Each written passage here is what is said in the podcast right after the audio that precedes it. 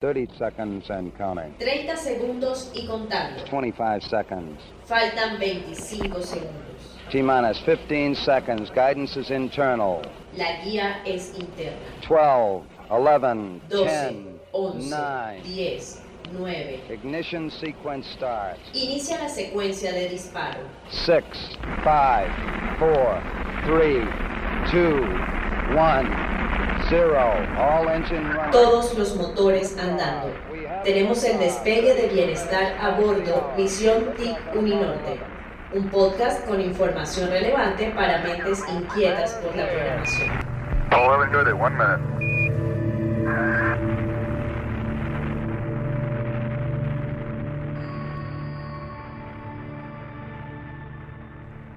Ya estás a bordo de este viaje sonoro de bienestar en el que te conectarás con historias, experiencias, conocimiento, personajes y momentos que te acompañarán en el proceso de formación como un programador mentalmente saludable. Una apuesta para conectar contigo, tripulante, miembro de la misión TIC Uninorte 2022. Te saludamos las doctoras en psicología Ana Chamorro, Ana Trejos y quien te habla Alejandro de la Hoz en compañía de nuestra asistente virtual Teresa. Saludos, tripulantes. Nosotros estamos al frente de este viaje sonoro de bienestar. Te deseamos un buen día, buena tarde o buena noche. Todo depende del momento en que nos escuches. En el capítulo de hoy, la doctora Ana Trejos conversa con, conversa con Viana Bustos Arcón, candidata a doctora en psicología. Pero dejemos que la doctora Ana Trejos nos cuente detalles sobre la invitada y con eso le damos paso a la entrevista. Hola, hoy tenemos a una invitada de lujo en este nuevo capítulo de nuestro podcast Bienestar a Bordo. Les hemos traído en el día de hoy a Diana Bustos Arcón, candidata a doctora en psicología, becaria Colciencias Uninorte del doctorado en psicología y de la Universidad del Norte, magíster en psicología y especialista en psicología clínica de la Universidad del Norte subdirectora nacional del campo de psicología clínica del Colegio Colombiano de Psicólogos y representante del campo de psicología clínica también para Colsi. Es miembro internacional de la American Psychological Association y miembro profesional de la Sociedad Interamericana de Psicología. También es psicoterapeuta, docente universitaria, tutora clínica e investigadora docente e investigadora también del programa de psicología de la Universidad de San Buenaventura de Cartagena. Diana, súper bienvenida a Bienestar a Bordo. Es un gusto estar hoy en este espacio tan especial que se llama Bienestar a Bordo. Y bueno, un saludo muy especial a todos los que nos escuchan el día de hoy. Diana, en el día de hoy queremos tratar un tema súper importante y es el de las estrategias de solución de las habilidades socioemocionales. Diana, tengo entendido que hace pocas décadas se entendía que el cociente intelectual era el mejor y el único predictor del éxito personal, del éxito social, académico y profesional de las personas. Actualmente se sabe que existe un factor mucho más determinante en que la persona realice un proyecto de vida que aporte verdaderamente a su bienestar, que son las habilidades socioemocionales. Pero Diana, cuéntanos qué son las habilidades socioemocionales. Bueno, en efecto, como tú lo dices, Ana María, las habilidades socioemocionales en este momento son un factor muy determinante del bienestar de las personas.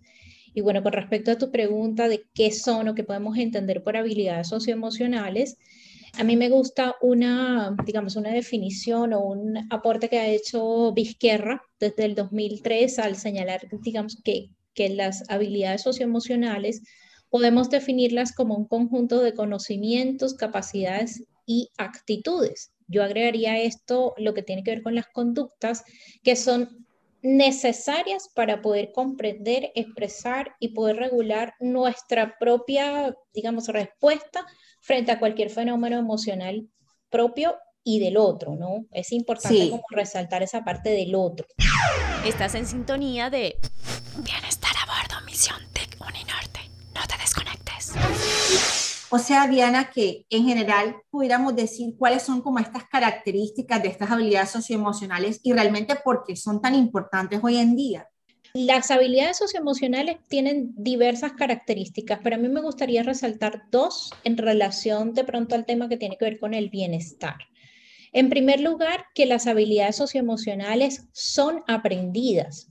Y esto implica que todas esas actitudes, estrategias, conductas, respuestas y demás, pues varían de persona a persona, por supuesto, y que también están sujetas a esas características o condiciones personales, a esos elementos de la personalidad o a esos rasgos de personalidad que nos hacen únicos e irrepetibles, pero que también están determinadas por el contexto en el que ha acontecido todo el proceso de desarrollo y los, digamos, los actuales y los anteriores y también todos estos contextos en los que una persona se desenvuelve. Y la segunda característica que, prefiero resaltar es la que tiene que ver con que estas se pueden reaprender y que están determinadas por la interacción social. ¿Eso qué significa? Que mm, las que, digamos, las, que, las habilidades que tiene un niño a los 5, a los 10, a los 12, pues serán muy distintas entre sí, digamos, mediados todos los procesos madurativos constitucionales, pero que también la escuela, la casa, los amigos, el encuentro con los pares, las condiciones de trabajo, ¿verdad? Y todas estas afinidades que nos hacen encontrarnos los unos con los otros, también pueden transformar, facilitar y favorecer el desarrollo de esas habilidades sociales emocionales. Entonces yo prefiero resaltar estas dos, que son aprendidas y que se pueden reaprender y que por supuesto necesitamos la interacción social. Y con respecto a su importancia, yo prefiero señalar que estas habilidades socioemocionales en realidad son habilidades para la vida.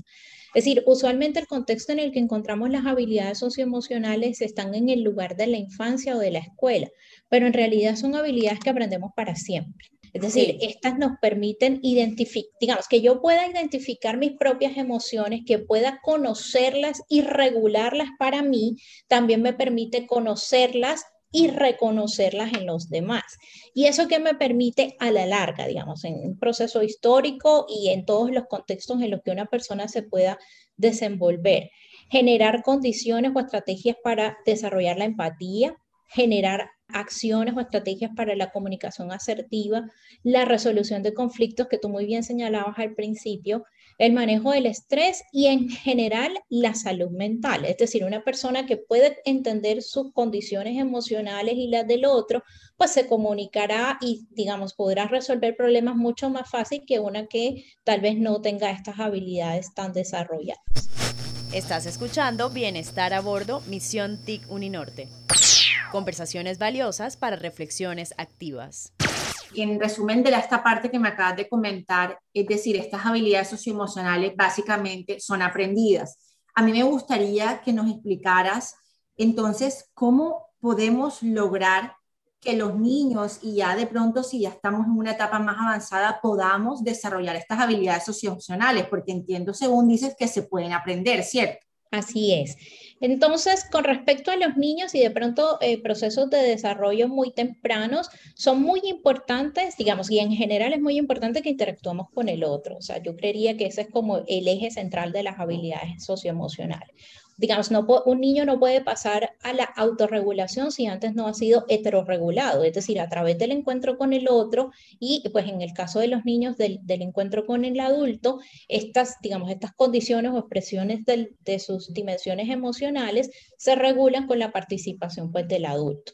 Para los escenarios muy tempranos, infantiles, es importante todos los escenarios de socialización, el juego, pero no el, no el juego estructurado, sino el juego que él puede desarrollar por sí mismo en el encuentro con el otro, es decir, que le permite integrar la realidad, comprender, digamos, las dimensiones del uno, digamos, de, de mi respuesta con la respuesta del otro.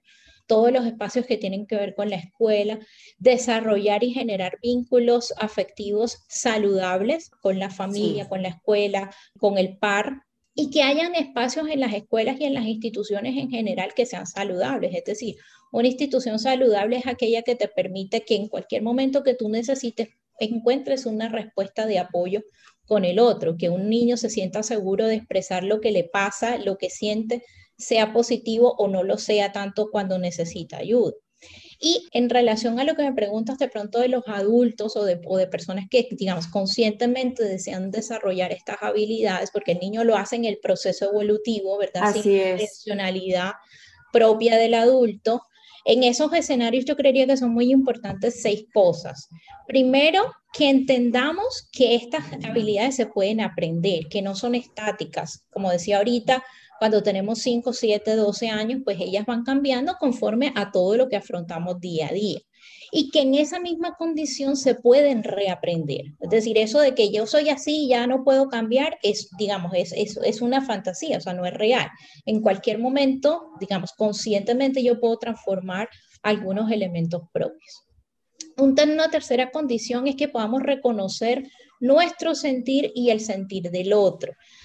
Con frecuencia, digamos, socialmente se hace mucho énfasis en el sentir propio, pero desconocemos o negamos el sentir del otro. Y es una cuestión que, que debe ser como dialéctica, es decir, yo me reconozco, pero también soy capaz de reconocer al otro. Un cuarto elemento sería esto de poder aprender a disminuir esos estigmas que tenemos frente a las emociones o los sentimientos. Y podemos poner un ejemplo, digamos, muy, muy cotidiano que nos aparece en las consultas, y es que los papás, digamos, con, con mucha frecuencia y de manera popular, dicen a los niños que los niños no lloran o que las niñas hacen esto, que los niños hacen lo otro.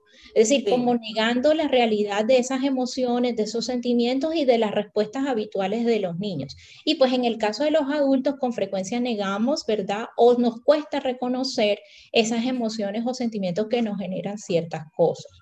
Un quinto elemento sería favorecer todos los procesos de autorreflexión y el autoconocimiento, que creo que es fundamental. Es decir, si yo me desconozco, si yo desconozco y no, digamos, con frecuencia niego cuáles son mis respuestas positivas o negativas, ¿verdad? O no tan adaptativas para de pronto alejarnos un poco de eso de, de lo negativo, con frecuencia no vamos a poder desarrollar esas habilidades si sigo negando pues cuáles son mis, mis habilidades o mis capacidades, ¿no? Y un sexto punto, digamos como para cerrar esta pregunta, es que debemos fijarnos objetivos claros en esas competencias socioemocionales, es decir, en un día no podemos, no podemos obtenerlas todas. Fijando metas cortas, ¿verdad? Objetivos cortos, objetivos a mediano y largo plazo, pues podremos establecer esas, que en particular necesitamos o en esas en particular en que queremos pues fortalecer nuestras propias competencias o habilidades. Entonces, yo creería que con esos seis puntos en general y pues para el caso de los niños interactuar sería una forma de aprenderlas y de desarrollarlas permanentemente. Diana, ya para cerrar, me gustaría que nos regalaras a los tripulantes de la misión TIC algunos tres tips que tú consideres esenciales para poder potenciar sus habilidades socioemocionales. Bueno, yo diría, como dijimos al principio, tres cosas fundamentales. Uno, comprender. Dos, expresar. Y tres, regular. Comprender ¿Para qué? ¿Qué es lo que necesitamos comprender? Mis emociones, que tenemos emociones, que tenemos sentimientos y que tenemos respuestas frente a ellos. Entender que yo estoy en capacidad de sentir y que el otro también está en capacidad de sentir. Esa otra parte no se nos debe olvidar. Esto de disminuir ese estigma frente a las emociones y sentimientos es necesario, con frecuencia tenemos expectativas equivocadas o expectativas demasiado exageradas o por fuera de la realidad con respecto a, esa, a esas respuestas emocionales que tenemos permanentemente. Y eh, un, dentro de este punto que las emociones y los sentimientos deben expresarse o deben, o deben estar en relación a los estímulos que se nos aparecen. Es decir, eso es básicamente lo que necesitamos poder hacer, ¿verdad? En este segundo punto de expresar, necesitamos habituarnos a poder ser capaces, ¿verdad? Y confiarnos en que nosotros podemos expresar o decir lo que sentimos. Que no es necesario negar lo que sentimos ni lo que el otro siente, porque con frecuencia también cometemos ese error de negar lo que el otro siente. Digamos que todas nuestras respuestas son habituales, son cotidianas, nos pasan en todo momento. Y dentro de este punto, desarrollar hábitos de cuidado que favorezcan esa expresión. Y tú me puedes preguntar como cuáles. Pues fíjate que un ejemplo puede ser aquellas personas que eh, tienen diarios, es decir, en los diarios escriben cosas que tienen que ver con su sentir, pero no van por ahí contándolo a todo el mundo, ¿no? Digamos, unas formas muy particulares de poder sentirnos seguros de lo que, de lo que sentimos y que lo podemos comunicar. Y dentro de esta expresión es muy importante que nos preocupemos por compartir con otras personas, con personas de confianza, aquellas situaciones o momentos en los que no nos sentimos tan bien con respecto a eso que nos pasa. Pero también consultar con profesionales, ¿verdad? Preparados cuando existe un malestar que supera realmente nuestro repertorio de habilidades socioemocionales. Y dentro del tercer punto, que tiene que ver con la regulación, yo señalaría dos cosas. Primero, que es necesario que tomemos conciencia de la relación que existe entre lo que sentimos, lo que pensamos y cómo nos comportamos. Si somos conscientes de esa relación permanentemente, podemos generar nuestras propias estrategias de afrontamiento. Recuerda que antes dijimos que estas habilidades socioemocionales son particulares, las tuyas no son similares a las mías. En ese sentido, pues tomar aquellas medidas o estrategias que nos permitan realmente tomar las mejores decisiones, ser más asertivos con respecto a todo lo que nos pasa día a día, porque esto lo ponemos en práctica día a día, momento a momento. Dentro de esto es muy importante que aprendamos también cómo a disfrutar de las cosas, porque a veces por estar pensando en lo que los otros dicen, en lo que nos, van a decir, lo que van a pensar, olvidamos disfrutar de las cosas y eso también puede ser un generador de estrés, como ahorita mencionamos. Para alimentar un poco esta pregunta, creo que también podríamos tener en cuenta las recomendaciones que hace la OMS en términos generales de salud, del cuidado de la salud mental. Digamos, desde el alimentarse bien, hacer actividad física, hasta tener realmente actividades de disfrute y de actividad social, es decir, el encuentro con el otro, el diálogo con el otro, esto de tener un hobby, de compartir con unas personas, con otras y sentirnos seguros realmente en, compartir con, con los demás. Diana, muchísimas gracias por haber estado con nosotros en este capítulo de Bienestar a Bordo. Realmente nos quedamos con un concepto súper claro de lo que son las habilidades socioemocionales, como ese conjunto de conductas, de comportamientos que obviamente estamos desarrollando fruto de nuestra experiencia desde la infancia y que se da en la interacción con otros seres humanos y sobre todo que nos permiten relacionarnos y comunicar nuestras nuestra, digamos, nuestra expresión de emociones y de sentimientos. En ese sentido nos queda súper claro que son habilidades no necesariamente cognitivas, y que determinan siempre nuestro modo de relacionarnos, de tomar decisiones y de perseguir nuestras metas y objetivos. Diana, mil gracias de verdad por haber estado aquí en este espacio con nosotros. Muchísimas gracias a ustedes por la invitación. Excelente día para todos.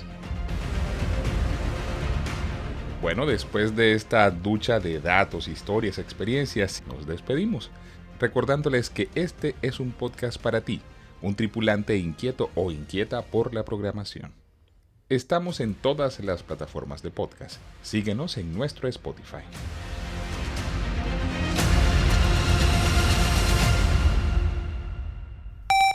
Todos los motores andando.